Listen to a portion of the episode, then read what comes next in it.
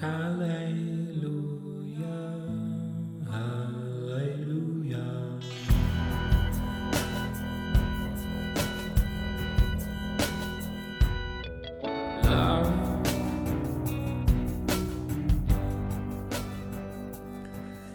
amigos, ¿cómo están? Bienvenidos a Polos Abstractos al episodio número 65. Como ya se dieron cuenta, este se llama ¿Qué es una vida abundante? Hoy vamos a platicar acerca de esta frase tan común, tan conocida de Jesús de yo he venido para que tengan vida y vida en abundancia. Por si no estás tan familiarizado con la Biblia, bueno, Jesús dijo eso en Juan capítulo 10, versículo 10 Jesús está hablando en metáforas y dijo lo siguiente, el ladrón no viene más que a robar, matar y destruir. Yo he venido para que tengan vida y vida abundante o vida en abundancia. Y sí, es una frase épica que ¿quién no va a usar para, para poner en su, en su pie de foto, no?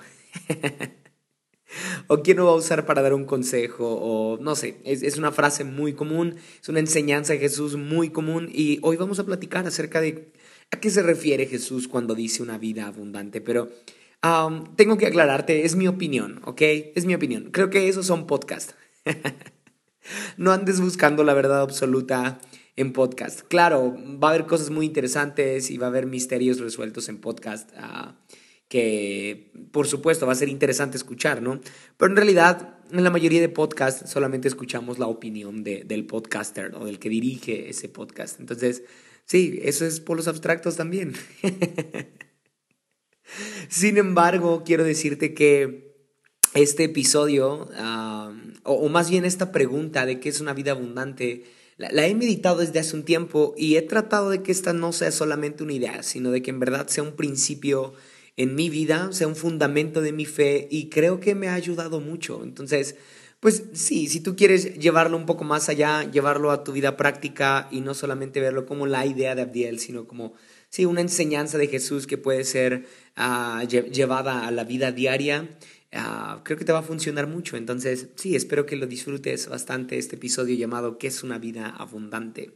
Pero antes quiero anunciarte que en el episodio 66, es decir, el próximo, el de la siguiente semana, vas a escuchar aquí algunas ideas acerca de El mártir de las catacumbas. Sí, El mártir de las catacumbas es un libro que vengo anunciando ya desde hace varias semanas, pero bueno, por si alguien no lo ha escuchado, por si alguien no ha escuchado acerca de este, se, trata de una novela muy cortita y muy linda cristiana que habla justamente de una persecución, de la primera persecución que hay después del Pentecostés, ¿sí? después de Cristo, la persecución más grande que se levanta en contra de los cristianos. Y bueno, sucede una historia muy interesante, entonces ah, lo recomiendo para que, recomiendo este libro para que tú lo puedas leer antes de escuchar el episodio de la siguiente semana, ¿sí? Porque aunque no voy a hacer spoilers, pero estaría bien que puedas entender un poco acerca de lo que voy a hablar, ¿ok? Uh, bueno, pensándolo bien, quizás sí haga un par de spoilers. Es, es imposible hablar del libro y no contar algo acerca de, de, él. Así que sí, de preferencia, léelo. Sí, es muy cortito, creo que lo puedes leer súper bien en una semana y así en el siguiente episodio no, no te sorprenda mucho lo que vas a escuchar aquí, ¿ok? y listo, listo, creo que son todos los anuncios. Es el único anuncio de esta semana. Bueno, quizá también anunciar nuevamente que viene una temporada de lectura, ¿ok? Voy a platicar con mi papá acerca de su libro favorito porque cada que está mi papá, la audiencia sube. Sí, tengo muchas reproducciones en los episodios donde está mi papá. Nadie me toma en serio a mí, pero um, quiero platicar con él acerca de su libro favorito y también voy a platicar acerca de algunos otros libros que he, leído últimamente y que me han impactado. Entonces, sí, espera esta nueva temporada de lectura aquí en Polos Abstractos, ¿va? Ah, muchas gracias por escuchar, los dejo con el episodio 65, que es una vida abundante.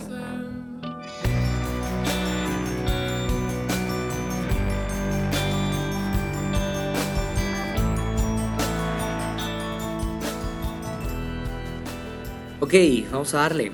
Espero que no les distraiga el sonido de la lluvia. Ah, a mí me ayuda a concentrarme. Espero que a ustedes igual, o, o al menos que no sean de estas personas que duermen con sonidos de lluvia o cosas así, porque de lo contrario ah, se van a dormir mientras escuchen el podcast. Y no va a ser por mí, sino va a ser que la lluvia los, los va a arrullar. Espero que, que no sea su caso, ¿ok?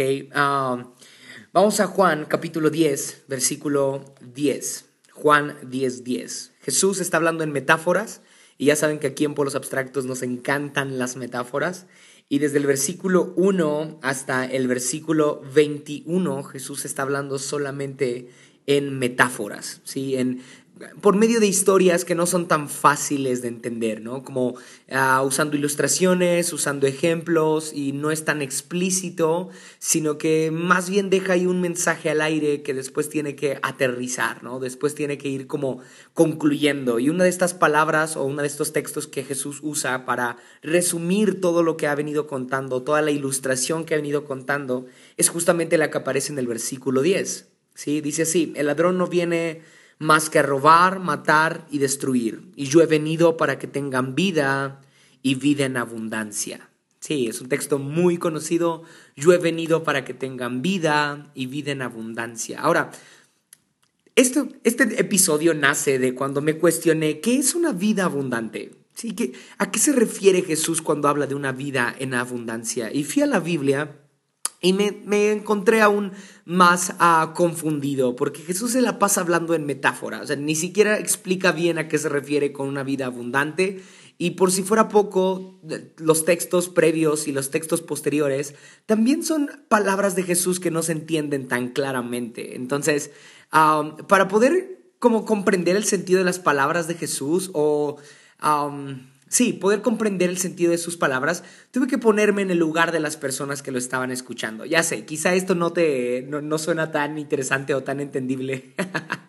suena muy loco, pero ah, seamos honestos, como que damos por hecho lo que es una vida abundante, ¿no? Siempre que hablamos de vida en abundancia, vida en abundancia, como que algo en nuestro cerebro pasa que damos por hecho que ya lo sabemos, que ya entendemos qué es una vida abundante y que por ya sabernos de memoria este texto, Juan 10:10, 10, yo he venido para que tengan vida y vida en abundancia, ya no lo sabemos de memoria, ya lo aconsejamos, ya lo decimos a otras personas, ya lo usamos en nuestras redes sociales quizá, y entonces sí, ya damos por hecho qué significa, pero ah, para poder entender un poco más lo que Jesús quería decir en este momento, tuve que portarme como las personas que estaban escuchándolo. ¿Y sabes qué estaba pasando con ellos? No le entendían. ya sé, estas personas que estaban escuchando a Jesús no entendían a qué se refería. Y ahorita vamos a hablar por qué, es tan poco entendible este mensaje de la vida en abundancia. Pero ah, esto lo dice el versículo 6, ¿ok? Juan 10, Dice, Jesús les puso este ejemplo, pero ellos no captaron el sentido de las palabras. Entonces, creo que para poder sacarle más jugo a este pasaje de Juan capítulo 10, hay que portarnos un poco como estos hombres, ¿no? No captar a la primera, no dar por hecho que ya lo entendemos, no dar por sentado que ya comprendimos bien a qué se refiere Jesús. Quizá para poder revelar un poco más el misterio de que es una vida abundante, debamos portarnos quizá como estos hombres que no captaban a primera vista a lo que se refería Jesús.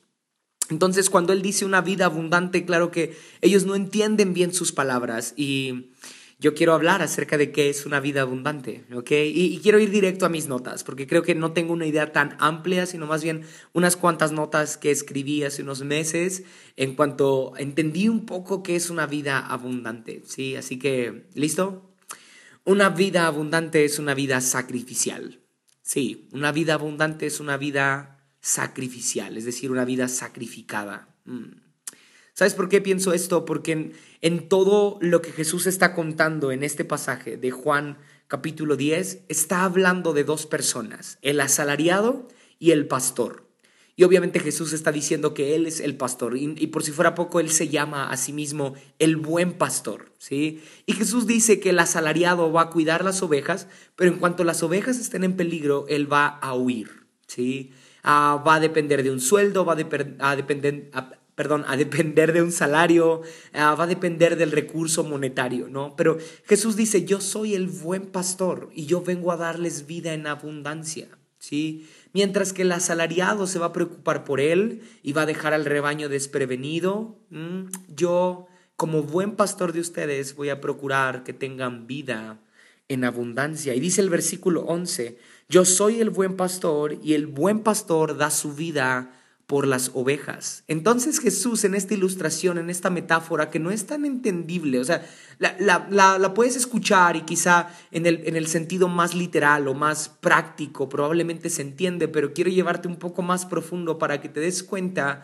de por qué no es tan fácil de entender lo que Jesús está explicando. Bueno, porque Jesús está diciendo que detrás de este sacrificio que Él está dispuesto a hacer por ti y por mí se esconde la vida abundante. ¿Sí? Yo he venido para que tengan vida y vida en abundancia. Y el siguiente versículo dice, yo soy el buen pastor y el buen pastor da su vida por las ovejas. Entonces Jesús está diciendo que detrás del sacrificio hay una vida abundante. Quiero explicártelo de una forma más detallada.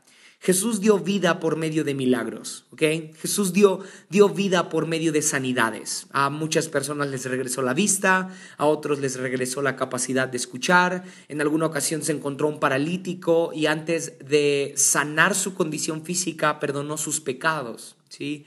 Y cuando perdona sus pecados, la gente se alarma, los fariseos se alarman y le dicen, hey, ¿quién eres tú para perdonar pecados? ¿No? ¿Quién, ¿Quién es este? Dijeron, para perdonar pecados. Y Jesús dijo que, Jesús hizo esta pregunta, ¿qué es más fácil? ¿Que yo sane su condición física o que yo perdone sus pecados? Ahora, pregúntate eso, ¿qué era más fácil para Jesús? ¿Sanar su condición física, ponerlo a caminar o perdonar sus pecados? Por supuesto que perdonar sus pecados era la parte difícil. Y Jesús vino a hacerlo difícil. Porque claro, quizá la fe de este hombre pudo haberlo sanado, probablemente algún otro profeta pudo, pudo haberlo sanado, pero nadie podía hacer lo que Jesús podía hacer, que era perdonar sus pecados. Y Jesús viene y apunta a la parte interior de esta persona, de este paralítico, ¿no? Dando por hecho que los milagros y las sanidades eran secundarios. Jesús venía por el alma, por el corazón del ser humano. ¿sí? Aquí quiero llegar con esto, a que Jesús dio vida a mucha gente por medio de milagros, pero dio vida abundante por medio de su sacrificio.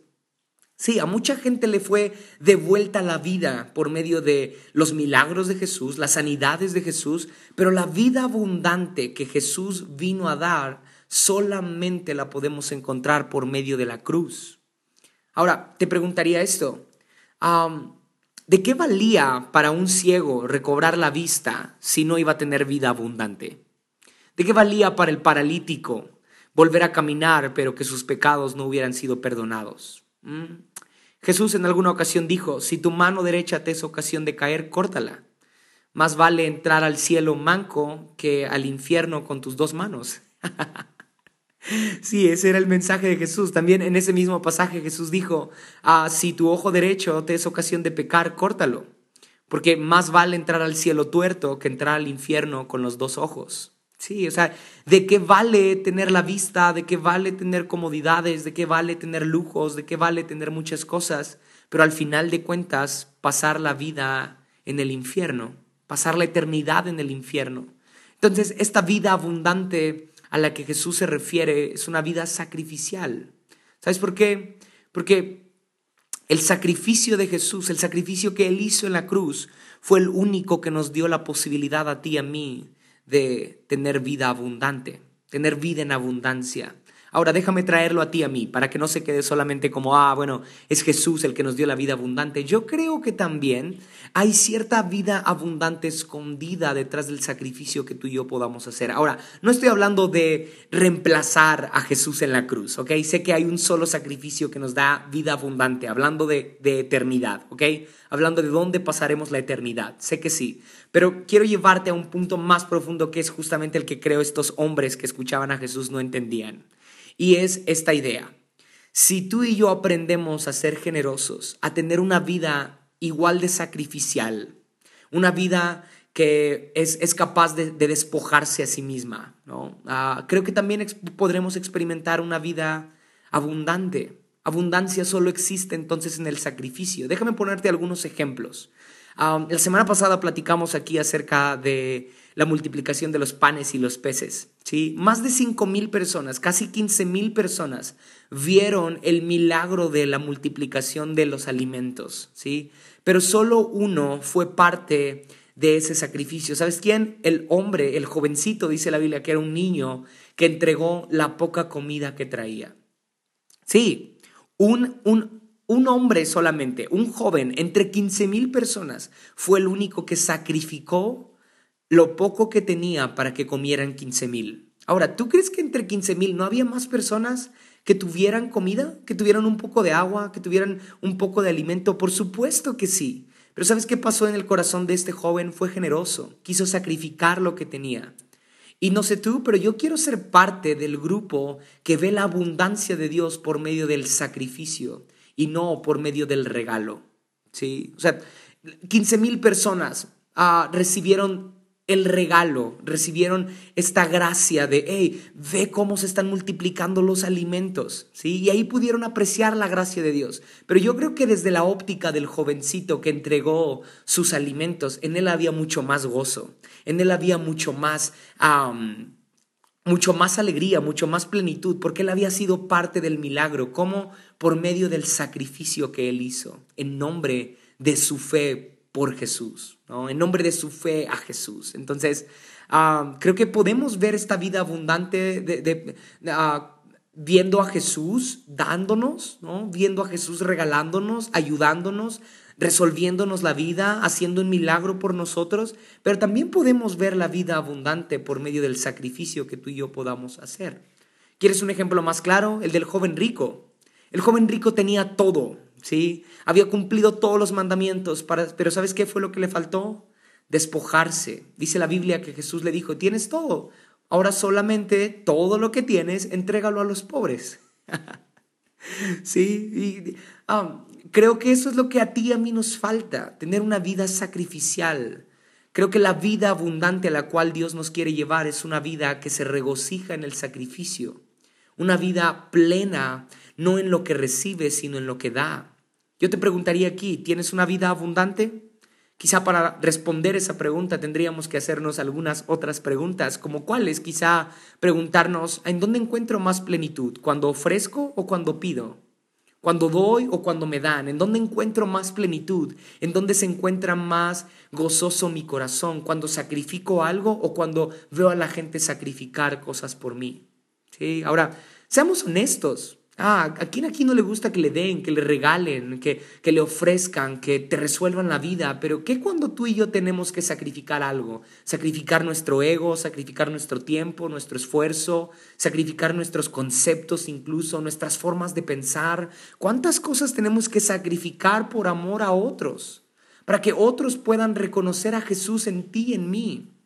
Ahora, la vida abundante aquí en la tierra creo que se ve en un corazón, en una persona que tiene plenitud en lo que ofrece más de en lo que recibe.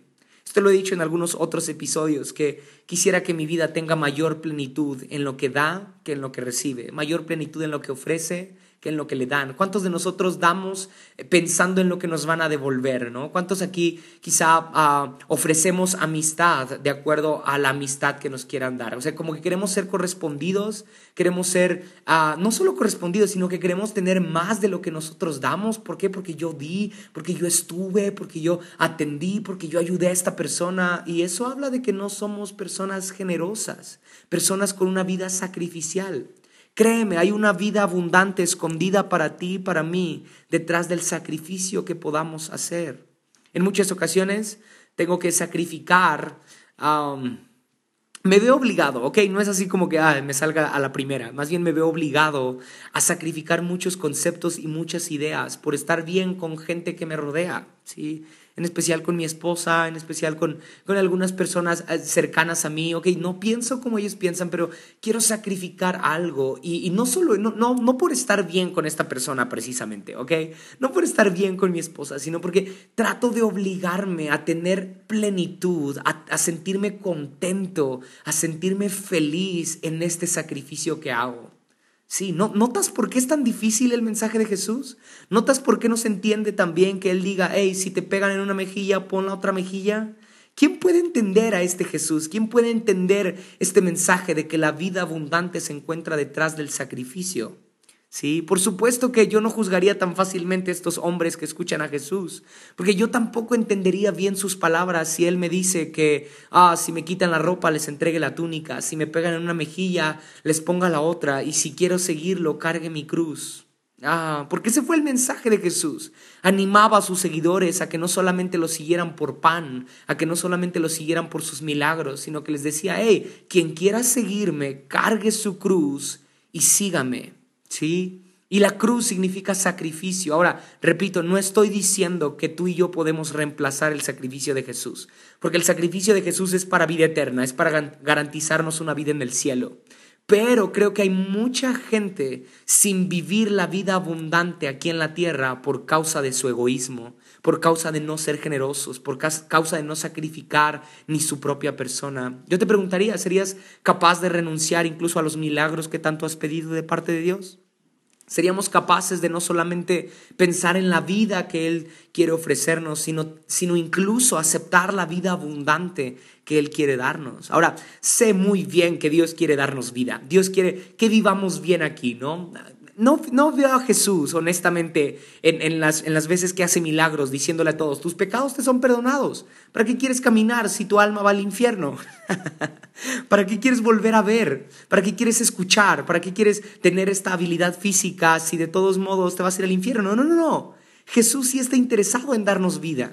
Jesús sí está interesado en, claro, hacer algo por nosotros, en que vivamos bien, en que probablemente vivamos estables, en que tengamos cierta alegría, cierta plenitud aquí en la tierra, en que podamos vivir bien, en que podamos disfrutar, en que podamos eh, reír, en que podamos tener placer aquí en el mundo. Sin embargo, hay una vida abundante, muy distinta a, solo la vida que Jesús nos promete, ¿ok? Estoy separándolo, vida y vida abundante. Hay mucha gente que solamente acepta la vida que Jesús da, pero esta vida abundante a la cual nos quiere llevar, no se trata de que eh, vivamos ahí mediocremente y como víctimas, no, no, no, se trata de una vida que tiene mayor plenitud en lo que pierde que en lo que gana.